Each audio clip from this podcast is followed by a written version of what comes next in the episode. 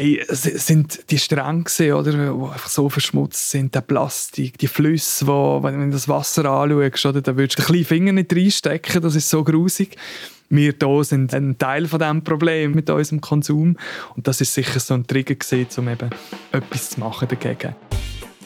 Kraut und Rüben. Mit der Nachhaltigkeit ist es manchmal noch verwirrend, oder? Die einen sagen das, die anderen sagen dieses. Ich bin der Nico und ich räume für euch auf in diesem Durcheinander. Ah ja, mich hat Mikro engagiert. Ich wollte ja keinen Streit anfangen. Ihr dürft sehr gerne andere Meinung sein, aber Lion King ist einfach schon der beste Disney-Film aller Zeiten. Mit dem Anfang. Die Sonne geht auf über die Steppen, riesig und rot glühig und hat der afrikanische Gesang und das Lied über den Kreis vom Leben. Circle of Life. Und diesen Kreis vom Leben den müssen wir Menschen wieder bessere Griffe bekommen. Darum reden wir in dieser Episode über die Kreislaufwirtschaft. Was das ist, wieso das sie braucht und was ihr konkret machen könnt, um das Circle of Life zu leben. Weil im Moment ist, wie wir leben und vor allem, wie wir konsumieren, eher eine Einbahnstraße als ein Kreis. Wir haben uns in den letzten wahrscheinlich Jahrzehnten recht zu, ja, zu so einer linearen Wegwerfgesellschaft, sagt man da oft, oder lineare Produktions- und Konsumgesellschaft hin entwickelt, also wo man einfach recht billig hat produzieren können. Ähm, die Produkte haben nicht eine lange Lebenslänge, aber dafür ist auch so ein Bedürfnis gesteigert worden, ähm, hey, ich will auch möglichst schnell ein neues. Das ist Hanna Kreier. Sie arbeitet bei Migro an Nachhaltigkeit. Ihre Spezialgebiete sind für Packungen und durch Plastik. Und der Hype um das neueste Gadget, der versteht sie nicht ganz wird regelmäßig gefragt, wie dein Handy ist vier Jahre alt. Ähm, das ist so ein No-Go scheinbar. Ich finde, ich habe ein mega lästiges neues Handy. Und das Spannende daran ist, ja, also wir haben jetzt viele Jahrzehnte gehabt, wo Produkte eigentlich immer kurzlebiger geworden sind. Und jetzt merke ich gerade langsam, aber sicher so ein Gegentrend wieder und dass auch KonsumentInnen immer mehr nach langlebigeren Produkten fragen. Vielleicht willst du ja trotzdem dann immer das Neueste haben, aber du kannst dann hochwertig wieder weitergeben oder weiterverkaufen. Um das geht es in Kreislaufwirtschaft. Im perfekten Kreislauf würde man aus möglichst wenig Ressourcen ein Produkt machen, das nachher so lange wie möglich brauchen, wenn es kaputt geht, noch reparieren und wenn es wirklich den Geist aufgibt, so recyceln, dass man den Rohstoff wieder für etwas Neues kann brauchen kann. Das Konzept ist nicht neu. Sie haben das Wort Kreislaufwirtschaft im Zusammenhang mit Verpackungen vor etwa acht Jahren zuerst mal gehört, sagt Hanna. War ich eingeladen auf einen Workshop, der wirklich mit dem Namen oder Begriff auch Kreislaufwirtschaft betitelt war. Ich bin ja ganz neugierig hingegangen, habe gedacht, ui, was, was lerne ich denn da? Und letztendlich habe ich dann so den Aha-Moment gehabt und dachte, naja, die reden gerade über Recycling und welche Kunststoffe recyclingfähig sind und was so die Herausforderungen sind. Das war für mich eigentlich noch interessant, weil ich da wie so zwei Begriffe miteinander verbunden habe, die ich davor gar nicht miteinander in Verbindung gebracht hatte.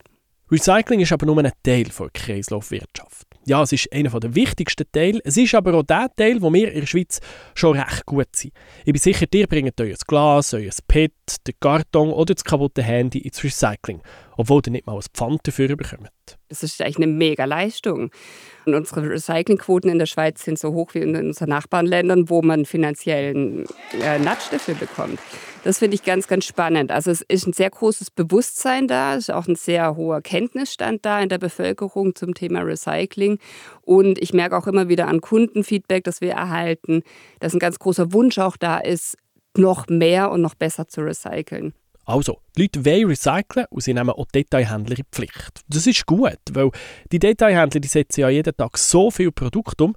Und darum hat auch Greenpeace kürzlich alle Schweizer Detailhändler unter die Lupe genommen und genau untersucht, wie das die dastehen, punkto Kreislaufwirtschaft. Und Ihr Feedback Richtung Mikro war ja, ja im Verpackungsbereich seid ihr gut unterwegs. Es gibt immer noch einen weiten Weg, aber ihr seid gut unterwegs. Und im Produktebereich habt ihr erste spannende Geschäftsmodelle, aber es ist noch viel Luft nach oben, vor allem was die Breite des Sortiments angeht. Und ja, also das ist definitiv der Fall. Das ist jetzt sehr wichtig. Es gibt nämlich zwei Sachen bei Kreislaufwirtschaft. Der Kreislauf von der Verpackung und der Kreislauf vom Produkt. Die Verpackung ist das, was man sieht und wo am meisten Reaktionen auslöst. Obwohl die Verpackung meistens nur für einen Bruchteil der Emissionen verantwortlich ist. Ein Großteil der Ressourcen steckt nämlich im Produkt und nicht in der Verpackung. Nur sieht man die halt weniger. Über das Produkt wollte ich nachher im Detail noch reden, aber bleiben wir gleich noch schnell bei der Verpackung. Die hat nämlich eine Flasche Abwaschmittel mitgenommen. So eine knallorange Handyflasche. Und das hat einen Grund. Also da geht es so ins Verpackungsdesign rein und auch so in unseren tief psychologischen Bereich. Dieses Orange transportiert ja auch eine gewisse Emotionalität. Und wir wissen zum Beispiel, dass Kunden innerhalb ja maximal drei Sekunden sehr unterbewusst entscheiden, welches Produkt sie nehmen. Das weiß man schon lange und darum gibt es ja ein Wettrüsten. Wer macht die auffälligste Verpackung? Und da landet man halt schnell bei den knalligen Farben. Jetzt haben wir das Problem, dass knallige Farben im Recycling ganz ungeeignet sind. Also ich habe die hier mal so ein Granulat mitgebracht aus Polyethylen. Also das ist zum Beispiel wie die Handyflasche, das Material, wo die Handyflasche hergestellt wird. Und man sieht schon, es ist einfach tiefgrau. Und das liegt daran, dass wir Flaschen haben im Recycling, die die ganze Farbpalette abdecken. Und dann kriegst du halt einfach auch irgend irgendeine Mischfarbe raus, die jetzt nicht wahnsinnig attraktiv ist. Okay, und das kannst du jetzt nur noch für ein neues Produkt nachher brauchen, wo du irgendwo, keine Ahnung, ein Industrieprodukt, wo die Farbe nicht drauf ankommt, oder so? Also wir setzen das Granulat schon ein ähm, für unsere Entkalkerflaschen. Die sind jetzt glücklicherweise grau.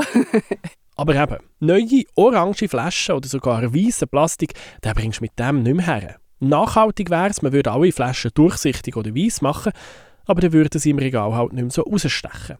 Das ist ein Dilemma. Und um das Dilemma zu lösen, braucht es einerseits die Hersteller, die müssen Verpackungen so designen, dass man sie recyceln kann. Darum gibt es zum Beispiel das Handy-Konzentrat jetzt in einer transparenten Flasche.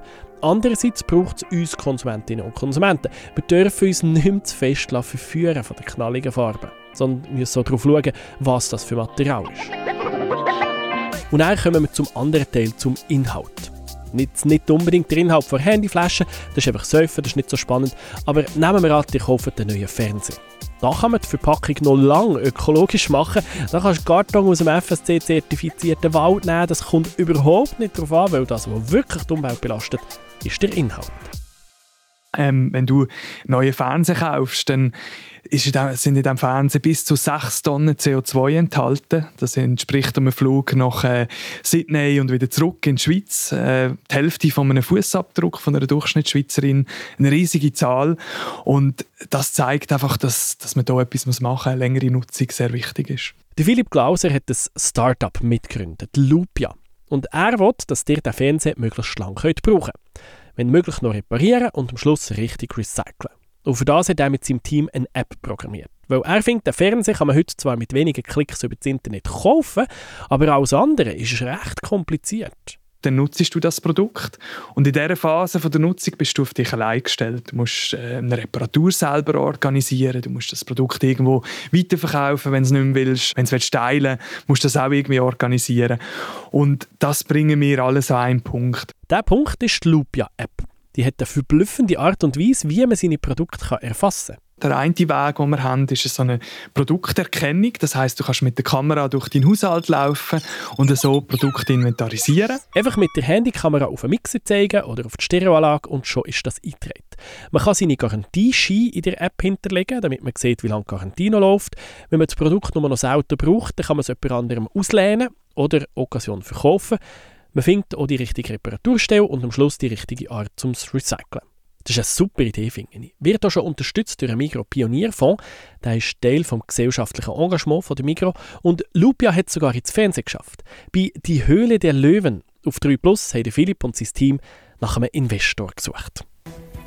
Wir wünschen uns einen Leu, einen Leuin oder am liebsten gerade ein ganzes Rudel mit dem gleichen Herz für Nachhaltigkeit, wie wir es haben und bieten ihnen 5% von Lupia.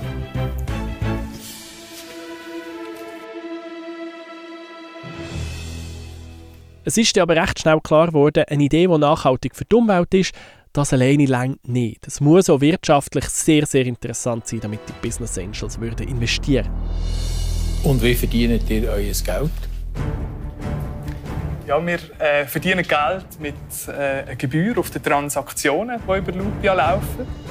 Also wenn Sie Schwarzenbach künftig Ihre Jura-Kaffeemaschine über Lupia reparieren, dann verdienen wir daran äh, einen kleinen Teil. Warum, wenn ich sie repariere, nicht wenn ich sie neu kaufe? Ja. Wir müssen aber lange warten, bis der Umsatz macht. Schlussendlich wollten die Leute nicht investieren in Lupia. Das Geschäftsmodell sei ihnen zu kompliziert. Das ist so ein bisschen die Schwierigkeit, die ich sehe. Und aus diesem Grund bin ich draus. Lustigerweise ist in der gleichen Sendung direkt nach Lupia ein anderer Unternehmer auftreten, der ein Upcycling-Projekt macht, namens Pumphead. Er verkauft Aufsätze, wo man alte, schöne Getränkeflaschen nicht mehr wegschießt, sondern daraus Säufenspenden machen kann. Der Tobias und ich finden das eine geniale Idee.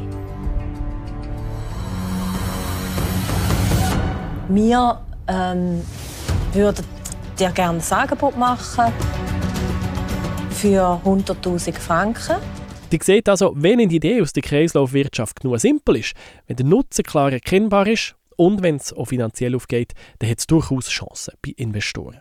Lupia war der jetzt kompliziert, aber ich glaube ganz ehrlich, diese App wird noch viel von sich zu reden geben und einiges bewegen. Weil sie macht es mega easy. Sie erleichtert mir das Leben. Und beim Pionierfonds ist man ebenfalls überzeugt von Lupia. Ja, von Ihnen noch wissen, warum. Und als Antwort hat Käse, der Philipp und sein Team, die sind mit Lupia einfach am Puls von der Zeit. Und sie dürfen so ein wichtiges Thema in unserer Konsumgesellschaft anpacken. Ladet doch Lupia mal ab auf euer iPhone oder ab Ende November auf euer Android-Handy und gebt euren Produkt ein längeres Leben. Kreislaufwirtschaft ist extrem wichtig, wenn wir einen lebenswerten Planet erhalten wollen. Wir müssen unseren Ressourcen sorgen. Das leuchtet sogar schon kleinen Kindern. Heute Morgen hatte ich die Diskussion mit meinem Sohn. Er hat mich gefragt, was ist denn Kreislaufwirtschaft? Und dann habe ich gesagt, Look, wenn du dein Duplo nicht gern hast, ähm, dann könnte man es entweder wegschmeißen oder wenn wir Glück haben, wird es recycelt, dann wird es nochmal eingerieben. Oder wir verschenken es oder verkaufen es jemand. Er hat sich ganz klar für die letzte Variante ausgesprochen. Zum Glück gibt es immer mehr Projekte, damit Sachen länger leben. Zum Beispiel der Ersatzteilservice und der micro-service.ch. Dort findet ihr Ersatzteile zum Beispiel für einen kaputten Staubsauger und könnt ihn selber flicken. Das Projekt ist auch von Greenpeace in ihrem Report lobend erwähnt worden oder wenn ihr Möbel kauft, dann gibt es in gewissen Mikasa-Filialen jetzt Möbel, die nicht neu sind, sondern alt, aber schön restauriert. Die findet ihr unter dem Label Reloved, also Liebe, die neu entflammt ist. Die Kreislaufwirtschaft hat eh viel mit Liebe zu tun, mit Respekt für die Ressourcen, die wir aus der Natur haben. Und langsam, aber sicher bewegen sich auch die Löwen aus der Höhle der Löwen in diese Richtung. Und am Schluss sind wir wieder bei den Löwen aus Lion King. It's the Circle of Life. Das ist Kraut und Rüebli. Ich bin Nico und ich mache Nachhaltigkeit für euch verdaulicher. Das ist ein Podcast von Generation M, einem Nachhaltigkeitsprogramm von der Mikro. Alle Folgen können nachlesen auf www.generation-m.ch.